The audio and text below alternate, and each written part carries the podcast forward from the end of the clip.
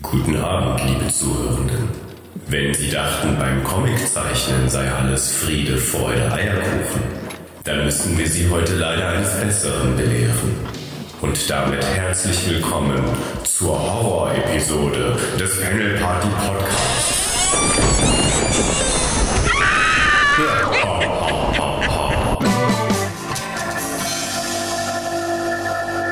Und damit herzlich willkommen zu unserer ganz besonderen Halloween-Extra-Folge beim Panel Party Podcast. Ich hoffe, ihr habt es euch alle jetzt gemütlich gemacht. Ihr habt einen Tee in der Hand, eine fremde Person starrt in euer Fenster und bei euch prasselt vielleicht auch so ein schönes Lagerfeuer wie gerade bei uns. Denn wir sitzen hier draußen irgendwo im Dunkeln, haben unser Feuer angezündet und sind in absoluter Halloween-Laune und möchten heute über den Horror beim Comiczeichnen sprechen. Seid ihr alle bereit dafür? Ja.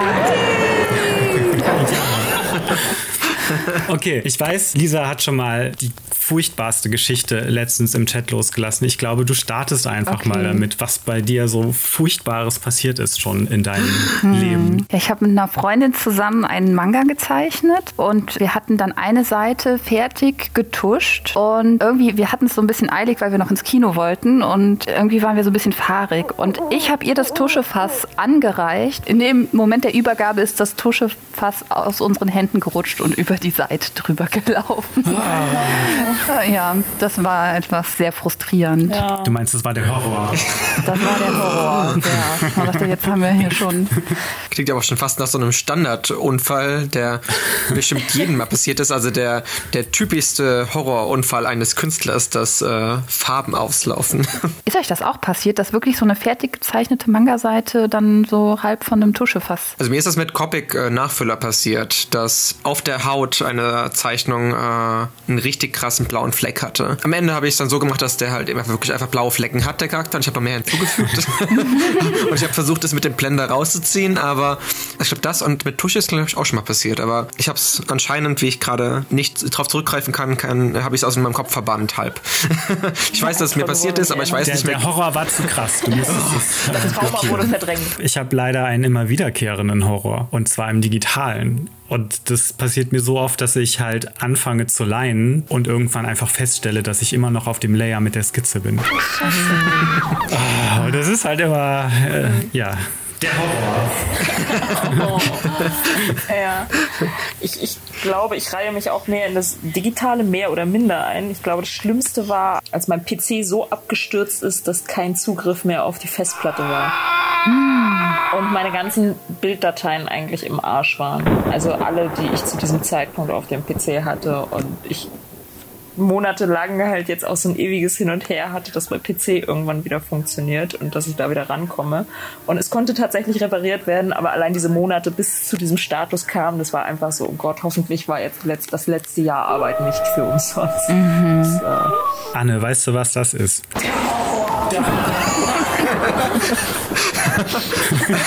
Christian, hast du noch eine Story? wie das auch so gerne am Computer ist, zumindest in den Programmen wie Photoshop, die es immer noch nicht richtig teilweise hinbekommen oder vielleicht mittlerweile, keine Ahnung, mit der neuen Version, automatisch zwischenzuspeichern, dass man einfach mal eine Stunde nicht gespeichert hat und einfach in dieser Stunde so fucking viel geschafft hat, dass man dann auf einmal keine Lust mehr hatte, das Bild überhaupt noch zu vervollständigen, weil man eine Stunde nicht nacharbeiten möchte. Das war wirklich. Gibt es denn noch weitere Geschichten in der Runde, die der Horror sind? Ja, also mein größter Horror beim Zeichnen ist, wenn man so voll die Leidenschaft verliert und dann einfach äh, nichts mehr zustande kommt und nicht mehr aus dem Bett aufsteht. Und dann wird man wieder eingewiesen und dann traumatisiert man sein Kind. Naja, kennen wir alle, ne? who the fuck? Wer ist das? Ich glaube, hier ist irgendwie jemand in unseren Podcast gekommen. Nein, wieso? Okay, das ist wahrscheinlich die Person, die hinten am Fenster steht und in eure Wohnzimmer reinguckt. So. Okay, wer ist denn da mit uns im, im Podcast? Ja, hi, ich bin Gab. Gabriel Devue heiße ich im Internet und ich bin Grafikerin und Illustratorin und wohne in der Nähe von Nürnberg. Und ich bin ein ganz leidenschaftlicher Horrorfan. Uh, Super, dann bist du ja total richtig hier in der Folge. Wir freuen uns sehr, dass du dabei bist. Was für ein Zufall, dass du gerade heute hier reingecreept kommst. Ja, danke für die Einladung, äh, für dieses zufällige Aufnehmen. oh. Ja, nee, also mein echter Horror beim Zeichnen ist Online-Druckbiss, aber ich sage hier keine Namen. Ja, wir haben das mit der Online Kleindruckerei nicht so ganz funktioniert. Auch wenn wir dankbar sein können, dass es mittlerweile günstig ist, Papier hm. drucken zu lassen. Hast du da ein Beispiel oder ist es allgemein gehalten, weil es so oft vorkam? Ja, es ist eher eine organisatorische Sache. Ich bin jemand, also ich bin relativ organisiert. Mhm. Das heißt, dass ich auch Daten eigentlich nie zu spät abgebe, sondern locker mit einem Monat Vorlauf und ich habe noch Zeit. Und ich brauche auch dann nie Express bestellen, aber das hat sowas von gar nicht geklappt, dass ich dann letztendlich, also fast so viel wie der Druck gekostet hatte, nochmal an Expressgebühren und allen möglichen raufhauen oh musste, damit er dann noch rechtzeitig hier war. Und es war nicht meine Schuld. Die haben einfach meine oh. Bestellung verbaselt oder irgendwas. Und dann musste ich trotzdem noch zahlen. Da war dann nichts mit Kulanz. Von wegen, ah, sorry, dass wir das verbaselt haben. Nee. Oh, das ist echt eklig. Mhm. Ah, ja, das klingt wirklich nach.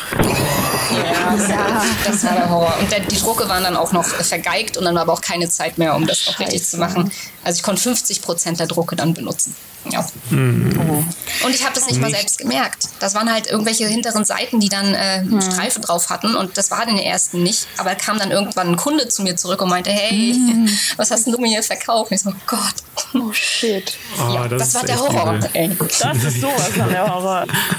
Ja. ja, aber du erlebst ja nicht nur Horror, sondern du zeichnest auch Horror. Kannst du vielleicht ein bisschen äh, deine so bisherigen Projekte vorstellen? Okay, also ähm, explizit im Bereich Horror habe ich äh, zwei Dinge. Und zwar ähm, habe ich 2006 vom Schwarzen Turm aus die Anthologie 200 Gramm Hack herausgebracht. 200 Gramm Hack, weil wir zu dem Zeitpunkt nicht wussten, wie schwer das Buch dann wirklich wird. und es sollte halt, naja, man sollte halt in den Buchladen gehen und 200 Gramm Hack bestellen. Das fanden wir super witzig. ich finde es immer noch lustig.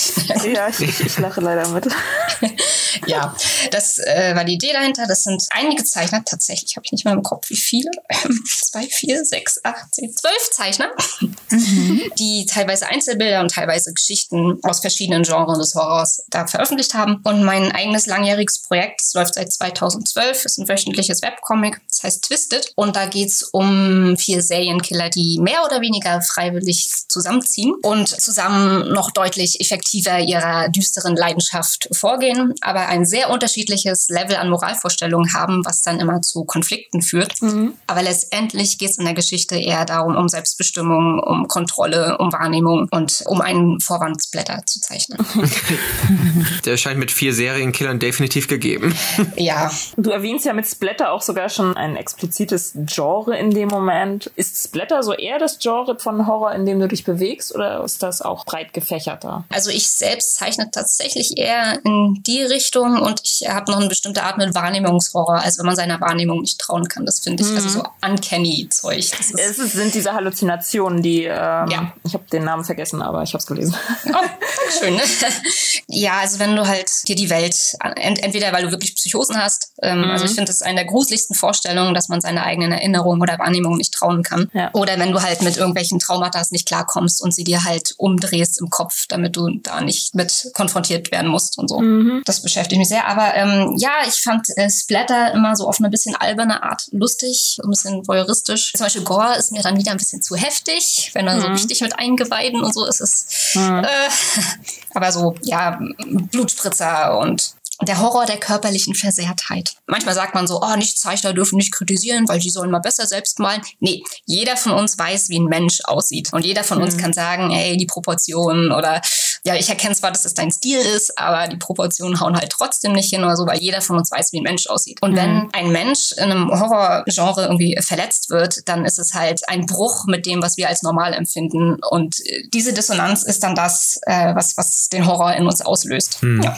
Habt ihr denn Berührung mit Horror? So bei Horror, da habe ich mich auch immer von fern gehalten. Also, äh, weil es mir einfach zu viel Angst macht und ich mich immer gefragt habe, wieso gucken das Leute freiwillig? Weil das ist doch nicht schön. Das macht mir ja Angst. Ich fühle mich doch nicht gut dabei. Aber dann im Filmstudium, also äh, bei den Filmwissenschaften, hatten wir dann auch ein paar Vorlesungen dazu. Und dadurch sind mir so ein paar Aspekte klarer geworden. Also zum Beispiel meine ich, ich hoffe, ich gebe das jetzt nicht alles komplett falsch wieder, ähm, dass es aber auch ähm, gesagt wurde, im Grunde gibt es halt nur wenige Genres oder so, die auch eine richtige körperliche Reaktion hervorrufen. Also zum Beispiel bei der Komödie das mhm. Lachen. Und das ist halt ähm, auch was, wodurch man irgendwie irgendwie Druck abbaut. Und dann tatsächlich beim Horrorfilm, wenn man halt wirklich sich erschreckt und zusammen zuckt oder schreit oder so, ne? Und gerade beim Horrorfilm wird natürlich sehr viel so zwischen Anspannung und ähm, diese Spannung entladen hin und her gewechselt, ne? Dass die Spannung immer weiter ähm, steigt und dann zum Beispiel bei so einem Jumpscare dann in dem Moment sich ja so diese komplette Spannung entlädt. Das war dann für mich so, ich dachte, ah, okay, das ist so ein bisschen wie Achterbahnfahren oder so, dass man einfach, ja, halt Adrenalin spürt und mhm. das irgendwie ein Erlebnis ist. Ja, ich bin da immer zu zart beseitet für gewesen. ich selbst konsumiere, also primär aber im Filmbereich, gerne Horror. Ich glaube, so ein bisschen hast du indirekt tatsächlich vorhin, als du Horror beschrieben hast, damit angegangen, also dieses, äh, wie man Horror wahrnimmt und was Horror ist. Und ich glaube, als, als, jetzt greife ich ein bisschen ins Persönliche ein, aber das erklärt es ein bisschen. Ich glaube, ich versuche halt so dieses, dieses private, diese privaten Ängste mit dem, was man sieht, halt doch so ein bisschen zu entängstigen. Komisches mhm. Wort. Also so ein bisschen, bisschen den, den, den Schrecken nehmen. Genau. Also ich habe überraschenderweise recht selten wirklich dieses Angst-Angst-Gefühl. Aber dieser Thrill, der entsteht, den finde ich dann durchaus interessant, warum ich es halt schon gerne irgendwo gucke. Also ich hatte irgendwie auch kaum Bezug zu Horrorfilmen. Also ich mich auch die ganze Zeit eher drum gedrückt, weil ich das auch dann irgendwie als unnötig empfand, sage ich mal so. Aber dann durch meinen ersten äh, Partner kam ich da auch wirklich irgendwie auf einmal so voll rein und dann ging es mit dem zweiten direkt weiter und äh, auf einmal hatte ich äh, gefühlt in einem halben Jahr alle Horrorfilme gesehen, die bis dahin existierten und dachten, so ist alles das Gleiche. Also ist es natürlich nicht, aber ich meine, dann, wenn man dann auf einmal alles gesehen hat, was existiert, dann hat man schon natürlich auch auf einmal den Blick für Sachen, die sich wiederholen, ne? Hm. innerhalb eines Genres und ob es dann halt eben Splatter ist oder eher dieser Gruselhorror. Und dann kann man auch mit, also ich kann zum Beispiel mit diesen Saw-Filmen nicht sehr viel anfangen, weil mhm. das ist für mich halt eben, ja, auch wie bei Final Destination, ein bisschen so diese unnötige Gewaltdarstellung. Ne? Ich finde es dann halt eben wirklich viel spannender, wenn man verängstigt äh, oder halt eben ja. auch dieses Adrenalin geladen im Kinosessel oder eben zu Hause auf der Couch sitzt und einfach wissen will, wie es weitergeht. Also das finde ich halt eben viel spannenderes ähm, und dieser Schockmoment halt eben Genre-Element, was mich mehr anspricht als halt eben das Blätter oder Gore. Mhm. Aber es ist auf jeden Fall interessant halt eben mal wirklich dann so einzutauchen, nachdem man vorher damit nicht so wirklich viel zu tun hatte und dann auf einmal diese geballte Ladung zu bekommen. Und im Zeichnerrichten finde ich es auch sehr schwierig. Also ich meine, ich habe, glaube einer meiner ersten Anime, die ich damals gesehen hatte bei einem Klassenkamerad, war tatsächlich ein krasser Gore-Action. Ne? Boah, was für ein toller Einstieg, ey. Ja, so kommst du ins Genre. Also der ist auf jeden Fall so, hat sich so in meinen äh, hintersten Gehirnzellen festgebrannt, diese Bilder mhm. mit äh, explodierenden Menschen im Fahrstuhl und eine Oma, die überlebt, aber geistig wahrscheinlich das nicht überlebt hat. Mhm. und ich weiß nicht, wie der Anime heißt, aber der war auf jeden Fall so krass und das hat dann auch für mich halt eben auch dann, wenn wir auch ums Zeichen reden, auch einfach diese Vielfalt von Manga Anime auch ein bisschen direkt so dargestellt, die möglich ist, dass halt eben wirklich auch so richtig ernste, gewalttätige Sachen parallel zu süßen Pokémon-Sachen existieren können und dass es halt eben auch cool ist, das einfach auch umsetzen und zeichnen zu können. Deswegen finde ich es auch sehr interessant, dass du halt eben dann gab diesen Webcomic auch vor allem schon so viele Jahre machst, wenn du sagst ja. seit 2012, das ist ja jetzt auch schon mhm. fast dann zehn Jahre Jubiläum nächstes Jahr, was wir feiern können. Oh Gott, erinnere mich bloß nicht dran. Das dauert natürlich so lange, weil ich so intensiv an jeder Seite arbeite und nicht, weil ich zwischendurch immer mal. Das Leben, ne? Ja, ja. Ja, ja. aber ich, ich finde das echt cool. Ja, ja. Aber ich finde das voll cool, also dass du halt eben trotzdem diesem Genre irgendwie auch äh, für mhm. dich so treu bleibst, ne? Also das ist ja auch gerade auch so interessant, weshalb du jetzt auch hier natürlich dann deinen Senf zu abgeben kannst. Mhm. Genau, also was würdest du sagen, Gab? Was ist so der Reiz an Horror-Comics oder am Düsteren? Kann ähm. man das irgendwie für Leute, die das nicht verstehen, irgendwie nachvollziehbar machen? Oder? Was ich interessant finde, ist, dass es extrem individuell ist. Also das mhm. hängt total von unseren eigenen Wahrnehmungen und Ängsten ab. Und wenn ihr Rezensionen von Horror-Comics lest oder so, dann findet ihr immer Leute dazwischen, die verstehe nicht, was soll denn das hier? Härtester, härtester Comic ever? Nee, überhaupt nicht. Also finde ich mhm. überhaupt nicht gruselig. Und das werdet ihr immer finden. es gibt auch Leute, die gehen dann ins Horror rein, äh, lachen durch die ganzen Szenen durch und dann kommt, ja, fand ich jetzt überhaupt nicht gruselig. Ist auch okay. Man muss sich drauf mhm. einlassen. So. Und wenn man dann halt, äh, gibt es so richtig Slow-Burn-Horror, wo es dann so richtig langsam knistert und andere Leute wollen halt echt nur ihren, dieses Tension Release und zwar sofort den Release und mhm. mit einer heftigen, fast schon komisch heftigen äh, Splatter-Szene. Mhm. Also, ähm, was du vorhin gesagt hast, also diese Empfindungen, die sind körperlich und die sind auch nachgewiesen, richtig, dass der Kopf ordentlich Dopamin aussendet, wenn du halt so eine, so eine heftige Reaktion auf so einen Comic, äh, auf so einen Comic oder Film hast. Mhm. Und äh, für viele Leute liegt das Gefühl irgendwo so zwischen Angst und Lust. Das äh, spielt mhm. da ordentlich mit rein. ja, also dieses äh, sich einer Erfahrung aussetzen, die intensiv ist und die man halt auch selbst bestimmen kann, wann sie wieder aufhört, indem du das Buch zumachst oder den Film ausschaltest. Oh, heißt das dann auch, dass man irgendwann resistenter wird und im Prinzip immer eine größere Dröhnung braucht? Ich kann mir vorstellen, dass es Leuten so geht, die sich so drauf äh, einschießen. Dauerhaft drauf einschießen, ja. Ja, und das mal ein bisschen. Also ich meine, es gibt ja auch ähm, also wirklich den echten Horror mit immer wieder verbotenen Subreddits und so, wo du dann wirklich schlimme Bilder sehen kannst, die real sind. Und mhm. also ich glaube, wenn Leute sowas sich täglich angucken, dann sind die völlig abgehärtet. Und ja, aber ist es gut? Mhm. Also wenn du nichts mehr empfindest, das ist ja, hm. mir geht es nicht so. Also ich finde immer noch die gleichen Horrorsachen gruselig gruselig. Äh, ich spiele jetzt seit äh, fast einem Jahr Phasmophobia. Okay, das hat sich ein bisschen mhm. abgestumpft. Das ist ein Horrorspiel, bei dem man äh, mit bis zu drei anderen Leuten versucht, einen Geist zu finden. Also man versucht, einen Geist zu identifizieren. Das ist alles. Man muss den nicht jagen, gar nichts. Und dieses Spiel lebt genau wie guter Horror im Film von Sound. Du hast deine mhm. Kopfhörer auf und hast aber, das ist nochmal das Besondere, dieses krasse Erlebnis mit drei anderen Leuten. Das war während der Pandemie sehr angenehm, wirklich intensiv was zu empfinden mit anderen Menschen. Mhm. Ja, und ich denke, das macht den großen Reiz aus. Bei so lustigen Spielen ist man dann halt dann irgendwann durch, aber da, das, das bleibt so ein bisschen, mhm. nachdem man den ausgeschaltet hat. Obwohl es ja einen gewissen repetitiven Einfluss hat, dadurch, dass diese Runde und dieser Geist in jedem Raum doch sich wieder anders, ist es trotzdem immer noch so individuell, dass man halt wieder reingeht und, und diesen Thrill wieder sucht und die neue Runde startet mit den Leuten, die man zusammen Genau. Hat. Das ist wirklich ein guter Vergleich mit dem Achterbahnfahren. Ich meine, warum ja. tut man sich das eigentlich an? und, dann und wie waren dann so deine Anfänge? Anfänge, dass du angefangen hast, selber so diese düsteren Charaktere zu entwickeln und düstere Comics zu zeichnen? Also gab es da irgendwie bestimmte Einflüsse, wo du gesehen hast, ach, das sind jetzt irgendwie andere Comics oder KünstlerInnen, die inspirieren mich und oder hat sich das so nach und nach entwickelt oder hattest du vielleicht früher mal einen ganz anderen Stil? Das finde ich einfach ganz spannend. Also erzählerisch hat das bei mir ganz früh angefangen. Ich denke mal, ich möchte mich jetzt nicht zu weit aus dem Fenster lehnen, aber hier sind viele Kinder, die in den 80ern geboren worden sind mhm. im Podcast vielleicht. Ähm, naja, also ich glaube, wir sind halt zum Beispiel mit der unendlichen Geschichte oder den Grimmschen Märchen, was auch immer so. Ich würde mal sagen, unsere Kultur, die ist nicht so zart beseitet. Ja. Das war schon immer da. Und mein Lieblingsfilm als Kind war Return to Oz. Da gibt es eine Figur, ich glaube Jack Pumpkinhead, der taucht in Skelettform dann später bei als Jack Skellington in Nightmare Before Christmas auf. Und das war halt eine absolute so Eröffnung für mich, was mhm. die Filme und den Stil anging, so zeichnerische, also Tim Burton. Mhm. Mhm. Aber erzählerisch gibt es einen ziemlich konkreten Zeitpunkt, da hat es so richtig Klick gemacht bei mir.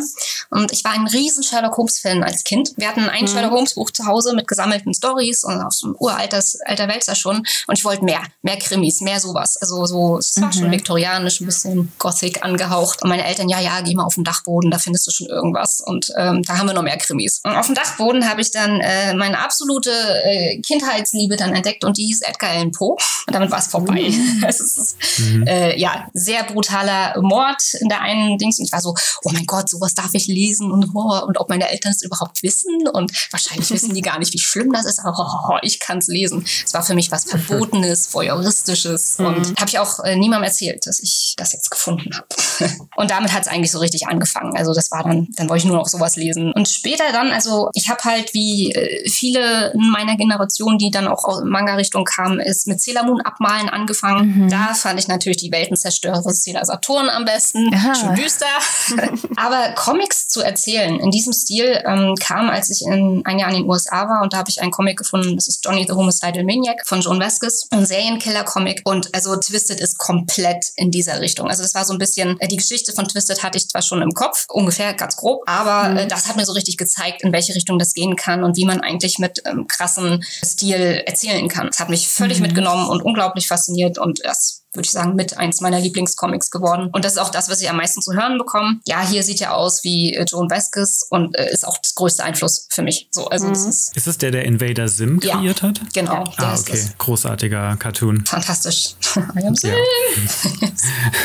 Ja. so, so fing das dann an. Und dann macht man halt das, was einem selbst auch sehr gut gefällt. Mhm. Ich, ich finde tatsächlich gerade am spannendsten, dass Edgar Allan Poe einen großen Einfluss genommen hat, weil das ist ja doch eher aus der klassischen Literatur wieder und ein bisschen off-topic jetzt, aber ich finde es großartig, was wirklich Einfluss innerhalb von, von seinem eigenen Leben irgendwie finden kann. Mhm. Ja, Stephen King auch ganz doll bei mhm. mir. Das habe ich dann auch ja. äh, gelesen. Meine Cousine ist eine ganz, ganz nette Frau, ganz toll und ich will ihr auch nichts nachstellen, aber irgendwie, also ein paar meiner traumatischen Erinnerungen als Kind. Ich hatte ähm, besonders viel Angst, also meine große Kindheit Angst war ähm, die Gremlins. Ich habe das nicht verstanden, dass das lustig sein sollte, dieser Film und ich hatte einen unglaublichen Horror vor diesen Viechern.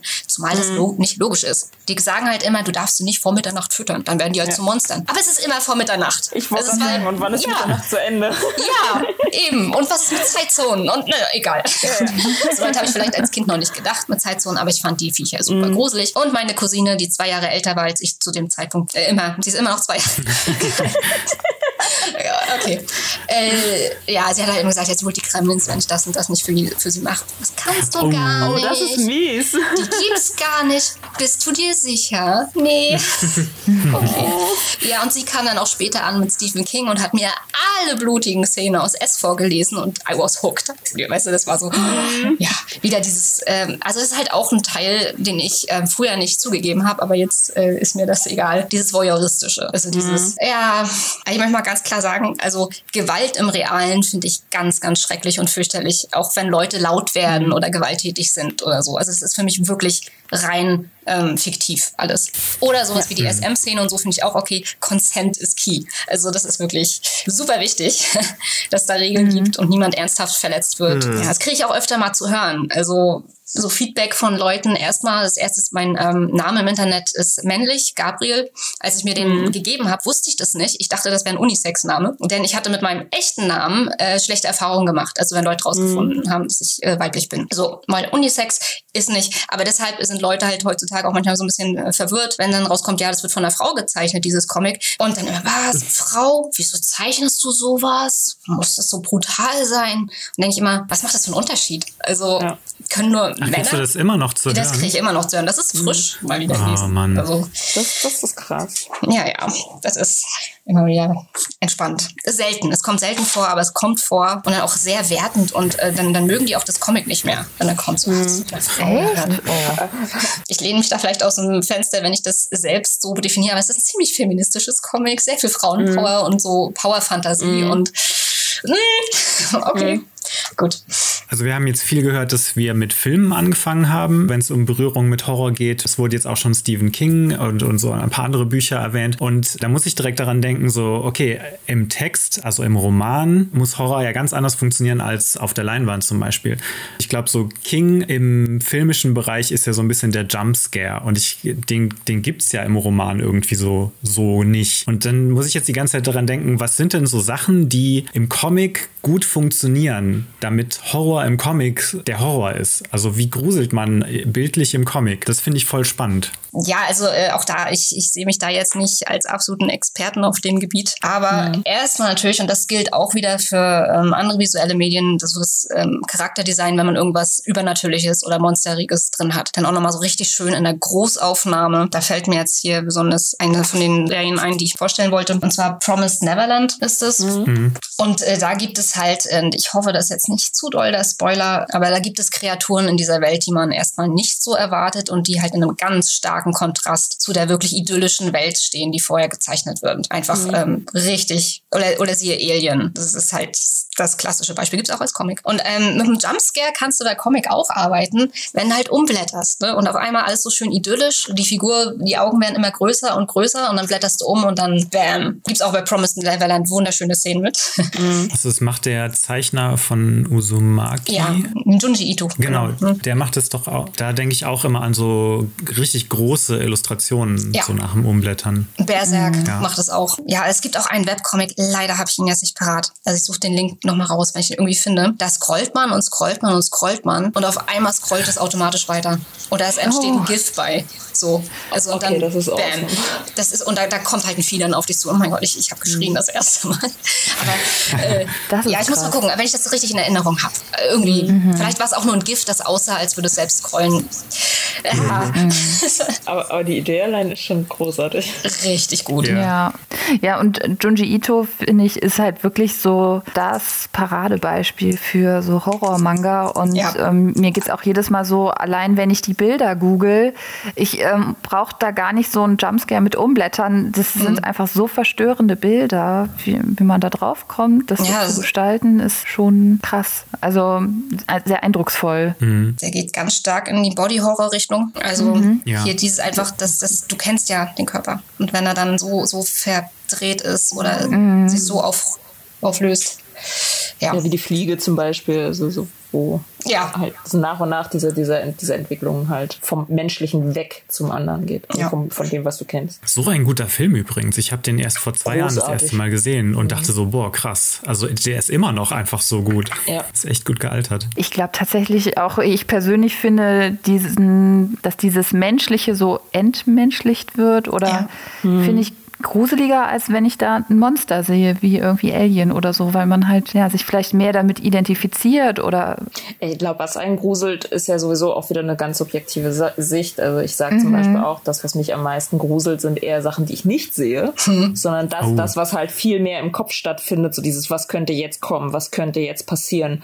Oh mein Gott, was, was war das für ein Geräusch? Das, was Phasmophobia als Beispiel nochmal ganz, ganz gut macht. Du siehst ja eigentlich nichts, aber viel funktioniert über das Hören, über das Sehen, beziehungsweise nicht sehen in dem Moment, das Zuordnen, das Ungewisse.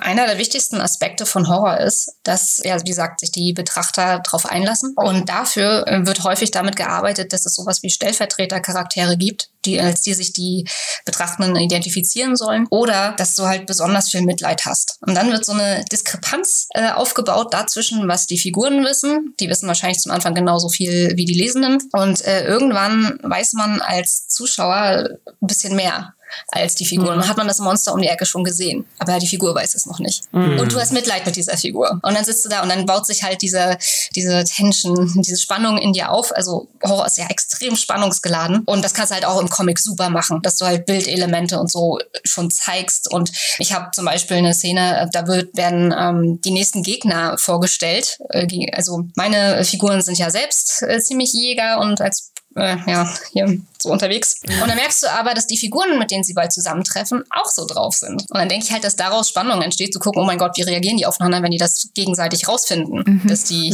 halt auf einem Level sind. Und dann kommt halt große Release, sie, naja, sie finden es nicht cool und sie wollen nicht Partner werden und naja, sowas. Ja, also einfach dieses, dieses, du musst halt den Leser reinziehen durch äh, ja, Empathie. Und wer sich darauf dann nicht einlässt, der findet es dann auch nicht gruselig. Bei Empathie denke ich auch gerade so krass an eine Szene aus I Am Hero, heißt der so? Ja, so ein Zombie-Manga. also, ja. Wo das, das passiert ganz am Anfang, wo er feststellt, dass seine Freundin auch infiziert ist und er kriegt es gerade noch hin, aus der Wohnung zu flüchten und sie hängt aber so in der Tür und er liegt draußen vor der Tür auf dem Boden und stemmt sich so mit dem Rücken gegen die Tür und versucht, sie wieder reinzukriegen und die Tür zu, zu schließen. Und währenddessen beißt sie auch ganz viel an der Tür rum. Bis zu dem Punkt, wo sie alle ihre Zähne ausbeißt. Gott, ja. Und dann stellt er aber dann fest, dass sie das absichtlich getan hat, um zu verhindern, ihn zu beißen. Was dann halt einen dazu bringt, so zu überlegen, so, ach krass, das ist nicht so dein typisch westlicher Zombie, sondern da steckt halt noch was von der Person in dieser, in diesem Zombie-Körper drin.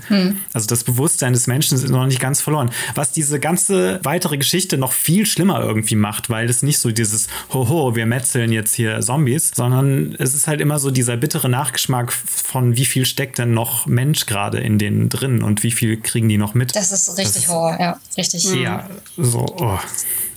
Okay. Ja, wir hatten, glaube ich, das ja eben auch schon mal kurz angeschnitten, ähm, dass es halt immer wieder diskutiert wird, äh, Leute, die halt so Horror und Gewalt konsumieren, ist das jetzt für die eher, ähm, können die damit quasi ihre ähm, Aggressionen abbauen und dass das quasi dann, ja, dass man dann durch das Konsumieren dieser Medien quasi schon, ja, sag ich mal, seine Aggressionen irgendwie befriedigt oder und dann deswegen halt das nicht mehr so in der Realität braucht, weil man es ja dann schon mal quasi theoretisch durchgespielt hat. Oder ist das eher gewaltfördernd, ne? also was dann halt schnell auch in die Ecke geht von irgendwie in Anführungsstrichen Killerspielen und so. Ich weiß gar nicht. Ich habe das Gefühl, bis heute gibt es da gar nicht so eine klare Aussage, sondern es ist dann teilweise auch immer ganz individuell von den Leuten abhängig, ne? die, ich glaub wie die damit umgehen oder vielleicht auch wie die erzogen werden. Naja, aber ich glaube, der, der Konsens ist schon eher, dass, dass das gar nicht so viel Einfluss hat, wie man, wie manche Leute denken. Ne? Äh, genauso wie das von Person zu Person total unterschiedlich ist, kommt es, glaube ich, auch einfach darauf an, von Medium zu, oder nicht Medium, also von Werk zu Werk. Es gibt ja Werke, die nur zum Beispiel gory Entertainment liefern hm. und dann gibt es auf der anderen Seite aber Werke, die dem Ganzen irgendwie noch so moralische Konflikte geben, so dass man darüber nachdenken muss, ob man will oder nicht. Ich glaube dann. So dieses, was halt ohne Inhalt ist und einem nur Gemetzel zeigt und mhm. das halt irgendwie heroisiert, das läuft dann so eher Gefahr, dass wenn Leute halt sich nur mit sowas beschäftigen, dass die vielleicht so ein bisschen, also dass das schon Einfluss auf, ein, auf eine Person haben kann. Also besonders, wenn man das als junger Mensch sehr, sehr viel konsumiert und vielleicht auch unreflektiert und das mit niemandem besprechen kann. Ich glaube, das kann schon Einfluss haben. Aber es ist, wie gesagt, es kommt halt wirklich dann auch immer auf die Person selber an und auf das Umfeld. Also man kann nicht einfach ein komplettes Genre stigmatisieren. Ja, auf jeden Fall. Wie ist das dann so aus der Sicht einer Künstlerin, die so Horrorcomics zeichnet? Hast du manchmal dir Gedanken machen müssen, so, hm, verstehen manche LeserInnen das vielleicht falsch? Kommen die durch meine Comics auf falsche Gedanken oder?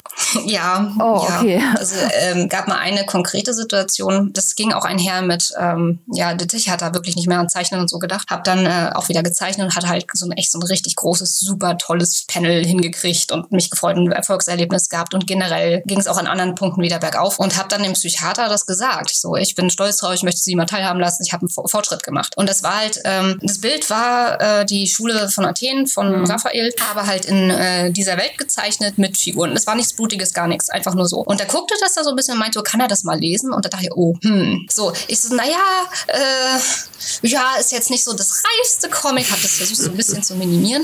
Und dann fängt der andere rumzublättern und er war richtig entsetzt, richtig doll und unglaublich wertend. So, wie kann man sowas zeichnen? Und bist du dir nicht deiner Verantwortung bewusst? Was, wenn Kinder das finden und so? Ich so, oh Gott. Also da dachte ich, habe ich auch echt ein bisschen so drüber nachgedacht. Aber, und das ist auch der Grund, warum ich mit mhm. bei den mhm. Therapeuten dann geblieben bin. Als ich nächste Woche kam, hat er sich dafür entschuldigt für den Ausbruch und gesagt, ja, ähm, er hat dann nochmal drüber nachgedacht und es ist eigentlich gut, wenn man solche Sachen auch los wird und verarbeiten kann. Und dieses Comic ist für mich auch, da stecken, das sind nicht die mhm. Splatter-Szenen oder so. Ich habe reale, richtig schlimme Traumata aus meinem mhm. Leben da drin, die ich mir von der Seele gezeichnet habe und die sind jetzt weg. Und ja, mhm. andere Leute lesen das jetzt und so, aber die wissen das ja nicht und das ist auch überhöht und das ist auch nicht, also nichts davon in diesem Comic ist eins zu eins mir passiert. Ne? Also dafür muss man nicht Horror zeichnen, auch wenn es für mich ein Horrorerlebnis war oder so. Und deshalb für mich ist das eher therapeutisch. Ja. Aber ich bekomme ja dann manchmal auch Post von Leuten. Mhm. Nicht häufig, aber zum Beispiel, ich finde Consent unglaublich wichtig. Mhm. Ähm, und wenn man dann so ungefragt krasse Gewaltdarstellungen zugeschickt bekommt, äh, die jetzt nicht in die Richtung gehen, die ich ähm, harmlos mhm. empfinde, weil ich viel in diese Richtung geguckt habe, sondern die, weiß nicht, dann, ich äh, weiß nicht, mit Kindern oder irgendwie sowas. Mhm. Das geht gar nicht. Oder ich habe halt auch meine Trigger und Phobien. Und also es ist halt so, bei Twisted steht vorne drauf hier Major Audience und es ist ein Serienkiller-Comic. Und da hoffe ich, dass die Leute drauf kommen, welche Art von Gewalt da drin gezeigt wird. Mhm. Aber es gibt auch andere triggernde Sachen da drin, derer ich mir manchmal nicht so bewusst war und was ich mittlerweile dann auch weiß. Muss mal überlegen, ob ich da noch was mache. Mhm. Oh, Trigger, Warning, alles aufliste vorher oder so. Ich, ich glaube allgemein, dass ähm, bis zu einem gewissen Grad äh, dass, dass eine gewisse Grad, oh Gott, wie formuliere ich das anders? Ähm, Trigger Warning ist wahrscheinlich nicht der schlechteste, aber wie du schon sagst, man weiß manchmal gar nicht, was alles mhm. triggern kann. Daher ist ja die große Gefahr, okay, was davon ist es jetzt? Oder setze ich ein generelles Trigger Warning in front of äh, des Ganzen einfach mal hinaus? Ja. So auf, auf die Gefahr hin. Bloß ich glaube, es ist schwer halt wirklich so, so aktiv zu sagen, okay, hey, das würde ich triggern können, das, das, das, das und das. Weil, wie gesagt, ja. man, man kennt die Trigger von anderen einfach nicht. Aber Comic ist doch voll das dankbare Medium für mich als Konsumenten, wenn ich solche Trigger habe, oder? Weil ich habe ja, mhm. für das Pacing bin ich ja selber verantwortlich. Ich kann ja, ist ja nicht so wie bei einem Film, wo ich bis zu einem gewissen Punkt dem Medium ausgeliefert bin, je nachdem, wie schnell ich auf den Pause-Button drücken kann. Aber beim Comic kann ich mich ja jederzeit entscheiden, einfach aufzuhören zu lesen. Deswegen hätte ich jetzt gar nicht gedacht, dass Leute so in Anführungszeichen in diese Falle tappen. Oder liege ich da jetzt völlig falsch? Also ich glaube, es ist nicht viel schneller als im Film. Also bis du auf den Pausen-Button gedrückt hast, mhm. musst du auch realisieren, was du hast, ja. Um es zumachen zu können. Ist schon da. Ja, ja ich weiß noch, ich habe irgendwann mal mhm. auf Animex, das war so eine Situation, äh, in einem Steckbrief war übelst das Scorebild, das auch sehr so auf eine Art gezeichnet war, dass du mhm. auf den ersten Blick alles erkannt hast. So. Das war dann auch noch mhm. sexualisiert mhm. und das, das war so, oh mein Gott, also, ah, nee, also das waren so Sachen. Ja, das ist teilweise schon krass, dass so ein einzelnes Bild schon eigentlich ausreicht und mhm. das brennt sich so ein und also ich kenne das auch, dass ich in Comics manchmal mhm. über Stellen gestolpert bin, wo ich dachte, okay, jetzt ist mir etwas schlecht. Und das habe ich so nicht kommen sehen, dass ich das hätte vorher abbrechen können irgendwie. Das ist ja gerade ja. wieder dieser Schockmoment, mhm. der ja auch dann genutzt wird. Ne? Und dann ist es einfach zu spät, weil du hast erst beim Umblättern das Schockbild gesehen und das ist mhm. dann das Schlimme gewesen.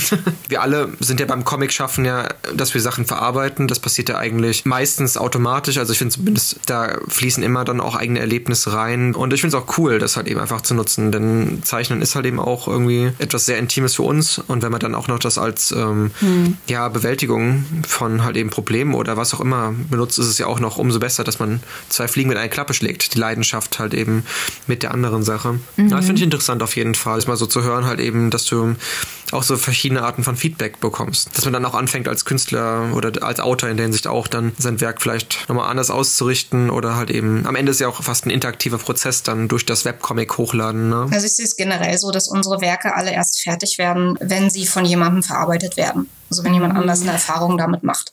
Weil da hast, du halt keine Kontrolle mehr drüber, du wünschst dir was. Aber eine ganz einfache Darstellung. Wahrscheinlich hat jeder von uns manchmal das Gefühl, Mensch, jetzt ist mir aber mal was gelungen, irgendein Einzelbild. Und das interessiert mhm. dann niemanden.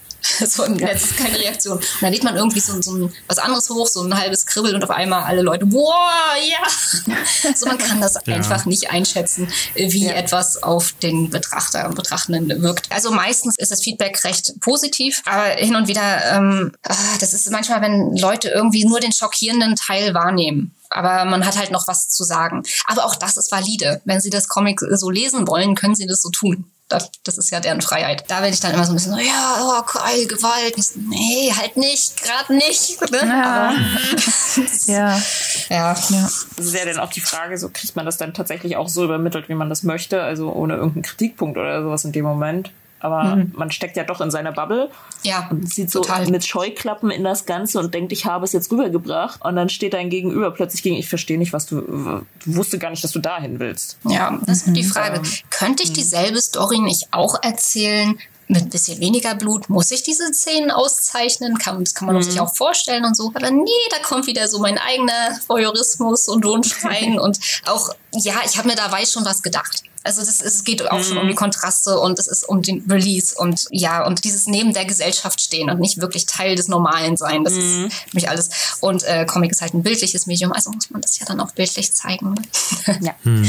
Genau. Nee. Mhm. Aber das ist die Frage. Das ist auch das, ich weiß nicht genau, wer das vorhin mit Saw und so erwähnt hat, diese Exploitation-Horror, mhm. wenn du äh, einfach es völlig überzeichnest und übertreibst dann äh, mit diesen Szenen. Ist auch ein Genre, ist auch was, was Leute suchen, aber dann geht es nicht mehr unbedingt um ja, den Inhalt also ich finde auch so Schocker, wie gesagt, viel, viel spannender. Also ich meine, zieht nicht mehr mit, ne? Also ich meine, ich kann mich auch ekeln, klar, aber ekeln ist für mich kein positiver Effekt beim Betrachten. Also ich meine, es kann halt eben auch natürlich dann aus der künstlerischen Perspektive kann die Art der mhm. Darstellung des Ekelhaften halt eben interessant sein, ja, als Künstler, aber es ist nichts, was mich zufriedenstellt, auch nicht als Konsument, ne? Und auch nicht als Künstler, das äh, selbst auf Papier zu bringen. Da finde ich halt eben mhm. dieses emotional Mitreißen, ob halt eben durch den Schock und das Mitfiebern der Charaktere halt eben viel interessanter. Unter dem auch gerade das, was du auch meintest, halt eben dieses, diese Charakterentwicklung halt eben, ne, selbst wenn da diese moralischen Werte auch in diesem Vierergespann in deinem Comic unterschiedlich äh, sind, dass man das auch kennenlernt, warum die Charaktere so ticken, warum der eine extremer drauf ist als der andere. Ja. Und also das finde ich viel interessanter als einfach nur so, oh ja, die töten einfach die ganze Zeit geil, ne? ja, noch eine Frage, die ich auch zu deinem Comic hab gehabt. Also welche Genre würdest du aktuell sagen von Horror sind jetzt bei dir schon verarbeitet und hast du auch vor, dadurch, dass ja das ganze Genre auch noch so vielfältig ist, auch das nochmal zu verändern? Ändern oder hast du auch davor, verschiedene Horrordarstellungen noch einzubauen? Mein Ziel war mit Twisted immer einen Horrorcomic zu machen, aber ich bin mir gar nicht mehr so sicher, ob man das so einfach sagen kann. Also Horrorelemente sind auf jeden Fall drin, aber mir war halt auch dieses sich identifizieren und in die Geschichte reinfühlen sehr wichtig und dadurch ist es dann doch eher in Richtung Drama, Thriller so gegangen. Also die Story an sich, wie sie zusammengesetzt sind, ist so ein bisschen mit Verschwörung und so, also Thriller. Ja, dann die Dramatik so zwischen den Figuren ist Drama und ich arbeite mit ganz viel schwarzem Humor, aber Komödie würde ich es nicht nennen, auch wenn es mhm bisschen in die Richtung geht. Aber da letztendlich äh, relativ viele Horrorelemente drin sind. Einmal also ein bisschen Monsterzeug, diese Sache mit der Wahrnehmung, dann ähm, hier Killer Home Invasion Zeug, äh, Splatter. Ja, da kategorisiere ich das dann da ein. Also sortiere ich mhm. das da ein. Und äh, habe ich eigentlich äh, nicht vor zu ändern. Ich habe das, das Comic ist fertig geschrieben, etwa seit äh, 2012. Und also ich weiß genau, wo es hingeht und der ganze Dialog und das steht alles schon. Und da kann ich mit Sicherheit sagen, nein, das Genre ändert sich. Hm, okay. Genau. Meine Frage, die ich noch hätte, muss jetzt, glaube ich, ein bisschen ausholen. Ich habe den Eindruck, also wenn man so Comics zeichnet, man möchte ja schon irgendwie eine möglichst große äh, Audience erreichen. Und was ich immer wieder mitkriege, zum Beispiel Leute, die erotische Stoffe zeichnen, die kriegen auf vielen Internetplattformen Probleme, dass sie dann ihre Sachen da nicht hochladen können und zensiert werden und dass die dann äh, merken, also es wird irgendwie so von Plattformseite aus total schwer gemacht, überhaupt überhaupt an seine Zielgruppe zu kommen. Und ähm, deswegen, also meine, meine Frage wäre, ob du den Eindruck hast, wenn man sich auf so eine Sparte wie Horror fokussiert, ist das irgendwie von Vorteil oder von Nachteil? Vielleicht irgendwie von Vorteil, weil man eine recht klare Zielgruppe hat und man auf vielleicht ein Publikum trifft, das nach solchen Stoffen sucht und das für die schwierig ist, solche Stoffe zu finden, weil es vielleicht nicht so verbreitet ist? Oder ist es eher schwierig, ähm, weil man sich damit irgendwie aus vielen Sachen rauskegelt? Also hast du irgendwie schon mal das Problem gehabt, dass du deinen Comic irgendwo veröffentlichen wolltest und dann irgendwie das gebannt wurde oder so, weil du ja zum Beispiel auch, wie ich gesehen habe, das auf einer eigenen Webseite hostest, aber ich glaube nicht auf so offiziellen Webcomic-Plattformen. Ich weiß, ich, ich hole jetzt gerade sehr aus. Ähm, und ähm, mir fällt halt immer wieder auf, dass ich das sehr beeindruckend finde, mit was für einer, ja doch irgendwie schon Kontinuität und einem Fleiß du daran arbeitest und halt auch sehr kreativ mit diesem Comic umgehst. Du hast ja generell so einen sehr eigenen Stil und eine sehr kreative, individuelle Bild Bildgestaltung und Bildideen und arbeitest bei deinem Comic dann auch Elemente ein, wie Animationen oder dass sich plötzlich dann doch Farbelemente einschleichen oder ganz verrückte Perspektiven. Und wo ich halt den Eindruck habe, dass der Comic eigentlich viel mehr Aufmerksamkeit verdient hätte. So, aber wo vielleicht äh, das Genre im Weg steht oder würdest du das nicht so sehen? Sorry, das ist, wie gesagt, sehr weit ausgeholt. Elsa, super, vielen Dank für die echt netten Worte.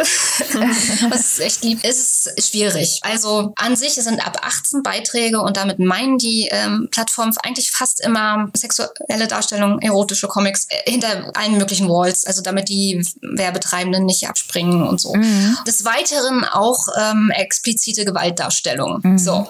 Was heißt das? Das ist echt eine Frage. Es gibt halt, da wird sich auch immer drüber lustig gemacht, dass halt weibliche Brust zu sehen absolut traumatisierend anscheinend sein muss, aber die übelsten Gewaltdarstellungen nicht, weil es mhm. ziemlich hoch ist, die Grenze, ab wann es nicht mehr okay ist. Mhm. Und genau die Szene, äh, die vorhin der Stefan beschrieben hat in dem ähm, Horrorcomic, dass wenn du weißt, dass die Zombies noch was empfinden, wird das Comic, glaube ich, komplett anders wahrgenommen, als äh, selbst wenn du genau das gleiche malst. Mhm. Ähm, also dann wird das als mehr als Gewaltdarstellung gesehen. Also mhm. Ah, ich kann es ganz schwierig äh, in Worte fassen. Es ist so, bis jetzt habe ich mich da irgendwie immer drum rumgewuselt, äh, zensiert zu werden. Ich habe dafür das Comic aber auch nicht geändert. Aber zum Beispiel bei Instagram habe ich jetzt angefangen, wenn ich, also richtig krasse Darstellungen würde ich da nicht hochladen. Aber ich würde dann, ich mache das erstmal schwarz-weiß oder die Stelle ist geblockt, in der irgendwas ist. Aber man hat dann ein zweites Bild und ich weiß darauf hin oder passiert dann was. So. Und dass man das da dann noch sehen kann. Und ich habe auch bis, mit Instagram bis jetzt noch kein Problem bekommen. Aber wie das wirklich jetzt ganz genau und ob wie das auch rechtlich ist, das weiß ich nicht. Ob ich eigentlich mhm. Jugendschutz auf meiner Seite betreiben müsste oder so. Mhm. Ich denke nicht. Äh, meine Ansicht ist ähm, auch genau das, wie werden Leute in ja, beeinflusst, wenn sie so einen Comic lesen. Ich sage immer, mein Comic ist für ein Mature Audience, also für ein reifes Publikum. Das 15-Jährige können meinen Comic lesen. Ich habe da überhaupt kein Problem mit, wenn mhm. sie nicht einfach nur Gewalt geil finden. Dann ist es nicht so cool. Und was die Aufmerksamkeit angeht, anfangs muss ich ganz ehrlich sagen, hat es mich äh, gestört, dass ich es nicht geschafft habe, mein Publikum wirklich zu finden. Und mhm. mittlerweile habe ich nur noch ein einziges Ziel. Also ich habe mir so eine Prioritätenliste gesetzt. Was ist mir wichtig bei meinem Comic? Und auf äh, Stufe 1 steht fertig werden. Mhm. Und ich lade ja. es auf Tapas und Webtoon hoch. Aber das habe ich jetzt, glaube ich, auch schon seit einem Jahr und einem halben Jahr nicht gemacht. Einfach weil ich, äh, mein Ziel ist, fertig zu werden und mich dann immer noch mal hinzusetzen und noch mal einen Abend reinzusetzen, um die ganzen Uploads zu machen, Kommentare zu schreiben, die Dateien in die richtige, die richtigen Fileformate zu bekommen. Das müsste ich alles machen mhm. und das würde meinem Comic auch dienen und dem Publikum also es gab auch Publikum dafür. Also bei Webtoon war die Resonanz recht gut, was ich nicht erwartet mhm. hätte. Mhm. Und ähm, ich, ich, bin in meinem Kopf, ich bin so ganz, wie soll ich sagen, immer in so Schubladen drin. Und äh, die Schublade Webcomic hochladen und bewerben ist für mich eine komplett andere als das Webcomic schaffen. Mhm. Und fertig werden ist Nummer eins. Und wenn ich so ein bisschen hinterherhänge, was aktuell häufiger mal vorkommt, dann setze ich mich nur daran und investiere meine Zeit da rein. Und ja, also es ist so, ich bin selbst nicht gut drin, meinen Comic zu vermarkten und das Publikum zu finden. Ich würde das aber nicht verallgemeinern. Ich kann mir vorstellen, dass Leute, die Horror hochladen, es gibt erfolgreiche Horrorcomics auf Tabas und Webtoon, das durchaus schaffen und da auch ihr Publikum finden. Hm. Ja, aber du, du, bist jetzt bei Buch Nummer 5 gerade, oder? Ja, genau. Krass. Mhm. Hast du ja schon einiges geschafft. Ja, mhm. ich bin fast über die Hälfte. Also so seitenzahlenmäßig bin ich fast über die Hälfte. Ich bin über die Hälfte. Cool. Die sind sehr krass unterschiedlich lang, die Bücher. Das sind so eher thematische Blöcke. Ja. Und du sagst gerade acht, wolltest du. Genau, acht gibt es insgesamt. Und äh, genau, Buch fünf hat jetzt gerade angefangen. Und mein Lieblingsbuch ist Buch sechs. Freue ich mich so drauf. Das ist auch einer der, der, Motivatoren, weiterzumachen, weil, hey, wenn ich das nicht weitermache, dann kann ich nicht Buch sechs, sechs zeichnen. Und dann. Mhm. Ah, ich habe ja gesagt, das ist fertig. Eine Sache ist noch nicht fertig. Und das ist ganz letzte Kapitel, weil ich mich selbst ein bisschen überraschen möchte, wer eigentlich überlebt. Uh, das ist okay. nicht ganz klar. Aber das ist ja auch so ein gewisser Horror, den du dir da selbst erzeugst. Also nicht negativ, sondern im positiven Sinne, weil ja, du nee, das, nicht weißt, was kommt. Ja, genau, weil du selbst ja genau. gar nicht weißt, was es dann wirklich am Ende wird. Das finde ich eigentlich aber auch sehr witzig. Es, es, gibt so Alternative Endings, es gibt so vier verschiedene mhm. Optionen und ich guck mal, also ich mache immer noch, während ich daran zeichne, ich meine, das Skript ist jetzt alt, ich mache immer noch, editiere editier da noch rum und ein paar Sachen mhm. ändern sich auch immer noch. Was ich am meisten editiere, ist kürzen, kürzen, kürzen. ja. es, es, gibt äh, mittlerweile von jeder, jedes Buch hat eine Datei und die heißen mittlerweile, weiß nicht, Dialog 6, Cut, Dialog 6, Cut, Cut, Dialog 6, Cut, Cut, Cut. Cut. oh. aber, damit ich die vorigen Versionen nochmal habe, falls ich den Text doch wieder reinnehme. Aber ja. das ist bis jetzt noch nicht passiert. Aber du hättest sie. Für den Fall des Falles bist du vorbereitet. Ja. Also wünschen wir dir auf jeden Fall weiterhin viel Durchhaltevermögen und Erfolg, damit du das Dankeschön. noch so zum Abschluss bringen kannst, sehr, du dir gern. das vorstellst. Also wir kennen ja alle den Struggle. Wir sind oh auch Gott. noch mit keinem Projekt so weit wie du. Also von daher schon großen Respekt dafür, dass auf du das so lange ja. durchgehalten hast. Ja. Dankeschön. Danke. Es ist auch wirklich äh, ein Bedürfnis, ein Muss. Mhm. Ja, und dann wollten wir ja noch über ein anderes Projekt reden, nämlich über 200 Gramm Hack. Also ja. es ist jetzt so die einzige Horror-Manga-Anthologie, die ich kenne irgendwie aus dem deutschsprachigen Bereich. Und von daher sehr spannend, dass du da an der Entstehung beteiligt warst. Gab es da irgendwie im Vorfeld besondere Auswahlkriterien? Hat, saß da irgendjemand, hat gesagt, also das ist gruselig genug und das ist nicht gruselig genug? Oder hattet ihr irgendwas so an Vorgaben? Oder gab es da irgendwie einen Prozess, wo ihr zwischendurch nochmal die Stories gecheckt habt und irgendwie gegenseitig gesagt habt, ja, aber da da muss jetzt noch mehr Grusel rein oder oder ist das alles ähm, habt ihr da den KünstlerInnen freie Hand gelassen? Ja, also die Mitwirkenden hatten wirklich sehr freie Hand. Mhm. Wenn ich mich richtig erinnere,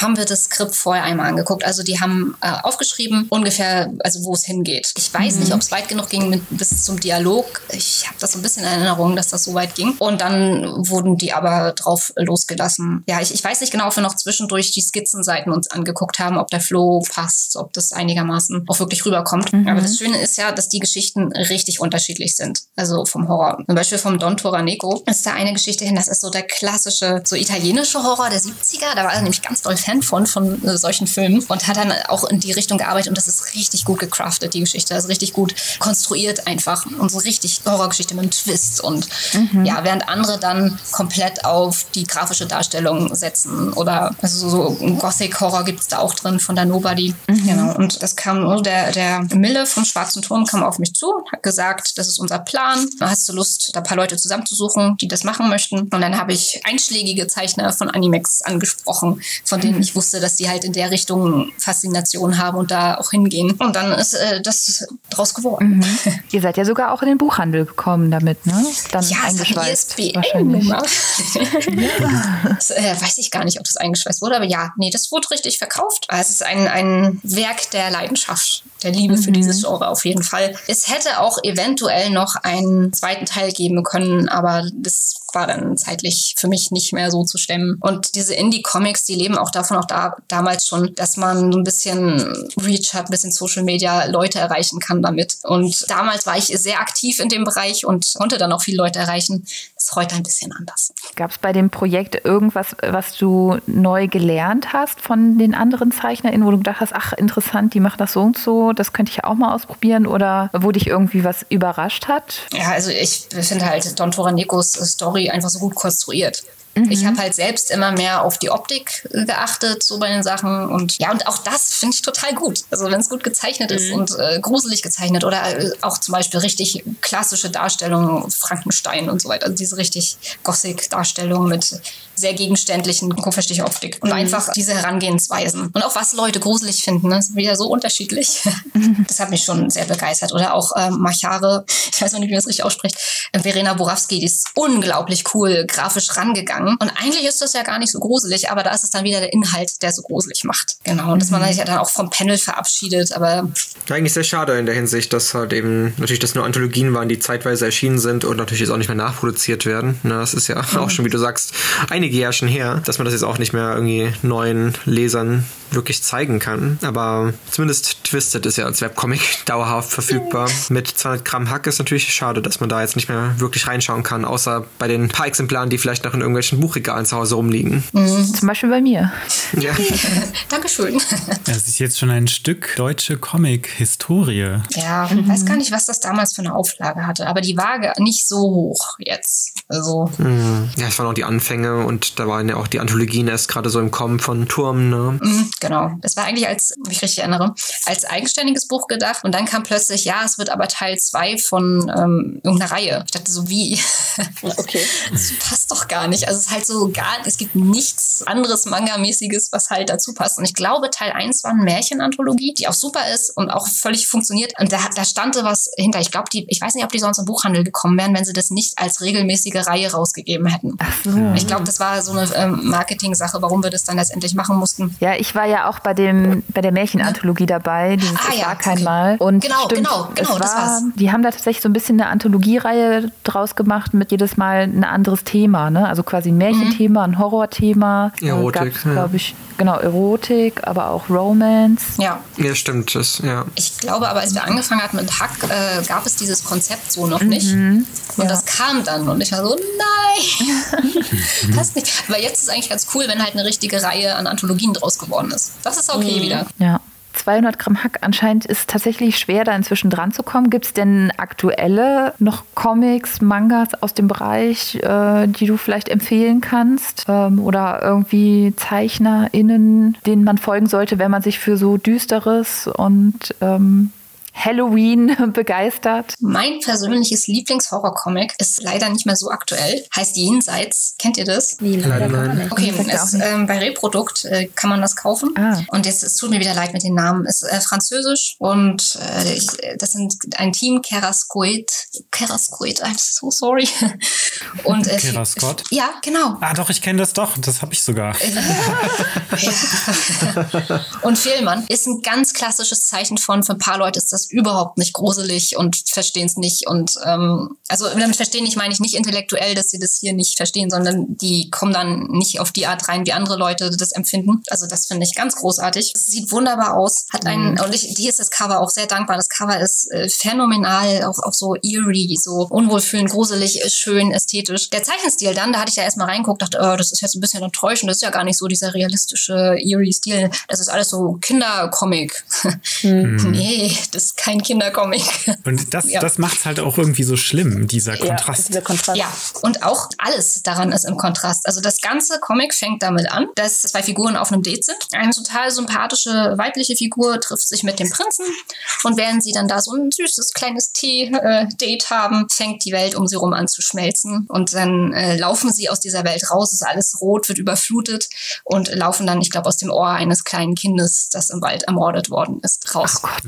So, und dann sitzt du erstmal da, boah, krass, also was, was für eine Story. Und dann wird das gar nicht so richtig aufgeklärt. Dann sagen die nicht, oh ja, da ist Folgendes passiert. Nee, diese ganzen Figuren sind Persönlichkeitsfragmente eines noch nicht reifen Menschen und alle sehr egoistisch, naiv, liebevoll, aber auch gleichzeitig genauso grausam, wie Kinder grausam sein können, wenn sie noch nicht Empathie beherrschen. Und ähm, ja, und die Figuren haben halt auch die Trage, die können sich nicht weiterentwickeln, weil sie halt in der Entwicklung stehen geblieben sind. Bis auf die Hauptfigur und so, wie sie sich dann weiterentwickelt, ist es eventuell aber auch Horror. Ja, also das ist Da bin ich großartig jetzt ehrlich erzählt. gesagt sehr gespannt. Also ich gucke mir gerade Ja. nebenbei die Bilder an und denke mir, ja, doch, doch, doch. Ich glaube, das muss ich mir echt mal angucken. Es passieren auch wirklich gruselige Dinge zwischendrin. Es ist nicht nur psychologisch oder so, aber ja, also ich bin mit einem ganz un unwohlen Gefühl rausgegangen, aber auch so mit, oh boah, jetzt habe ich ja echt eine Story gelesen. So, also das ist, äh, würde ich sagen, das ist mein Lieblingscomic mit. Also Leseempfehlung für Halloween. Ja, und auch Ja, noch eine andere Fall. Empfehlung ganz toll, das ist, ähm, ich glaube, Emily Carroll, eine kanadische Zeichnerin. Through the Woods. Sie hat auch andere Comics, die kenne ich noch nicht. Vielleicht sind die auch in die Richtung. Und das sind fünf Horror-Stories. Gruselig, von so märchenhaft, viktorianisch. Ist äh, auch ganz großartig gezeichnet in so einem ganz grafischen Stil. Teilweise werden die Panel aufgegeben, ganz fließend gezeichnet und sehr toll erzählt. Also die beiden ganz doll ans Herz gelegt. Ja, vielen Dank für diese Tipps. Vielen, vielen Dank. Und generell vielen Dank, dass du dir hier die Zeit genommen hast und ja, deine Erfahrung und dein Wissen beigesteuert hast zum, zum Thema Horror. Unsere Episode zum Horror gemacht. Naja, Stefan, Wenn man stop hören it. möchte, du warst kein Horrorgast, sondern wir haben dich hier sehr gerne gehabt. Genau. Also herzlichen, herzlichen Dank für die Einladung und für die angenehme Stimmung. ja Gerne wieder. sehr gerne. Yay. Genau, alle Infos bringen wir wieder unten in die Beschreibung. Genau, ansonsten kannst du aber jetzt noch mal kurz sagen, wo man dich findet im Internet. Ja, ihr könnt äh, Twisted lesen auf zusammengeschrieben twistedcomic.de auf Deutsch oder twistedcomic.net auf Englisch. Ja, und meine eigenen Sachen sind am aktuellsten auf Instagram aktuell. Da heiße ich Gabriel Devue zusammengeschrieben. Ja, dann verabschieden wir uns an dieser Stelle von unseren ZuhörerInnen. Das Lagerfeuer ist auch schon fast bis auf die Asche heruntergebrannt. Langsam wird's kalt. Genau, die Werwölfe heulen. Der Mond ist untergegangen. Die Schatten werden länger. Wird Zeit auf die Jagd zu gehen, um einen Mantel zu ergattern. Genau. ja. Okay, dann wünschen wir allen noch ein hervorragendes äh, Halloween-Fest. Ja, Vielen Dank einmal mehr fürs Zuhören. genau. Viel Spaß beim Gruseln und bis bald. Bis bald. Tschüss. Tschüss.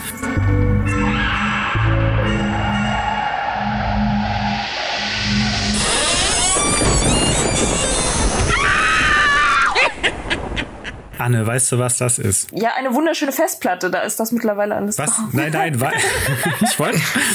Nein, die Sache, die dir passiert ist, weißt du, was das ist? Ach so, ja klar, der Horror. Der Horror. Das ist der Horror. Ui, Entschuldigung, Oh mein Gott, Anne, bleib bei uns. zu spät. möge sie in Frieden ruhen. Ja. Also, wenn es eine Episode gibt, bei der man sterben, Sterben kann, darf. Das ist das Halloween-Special. Und ausmachen. Schnell.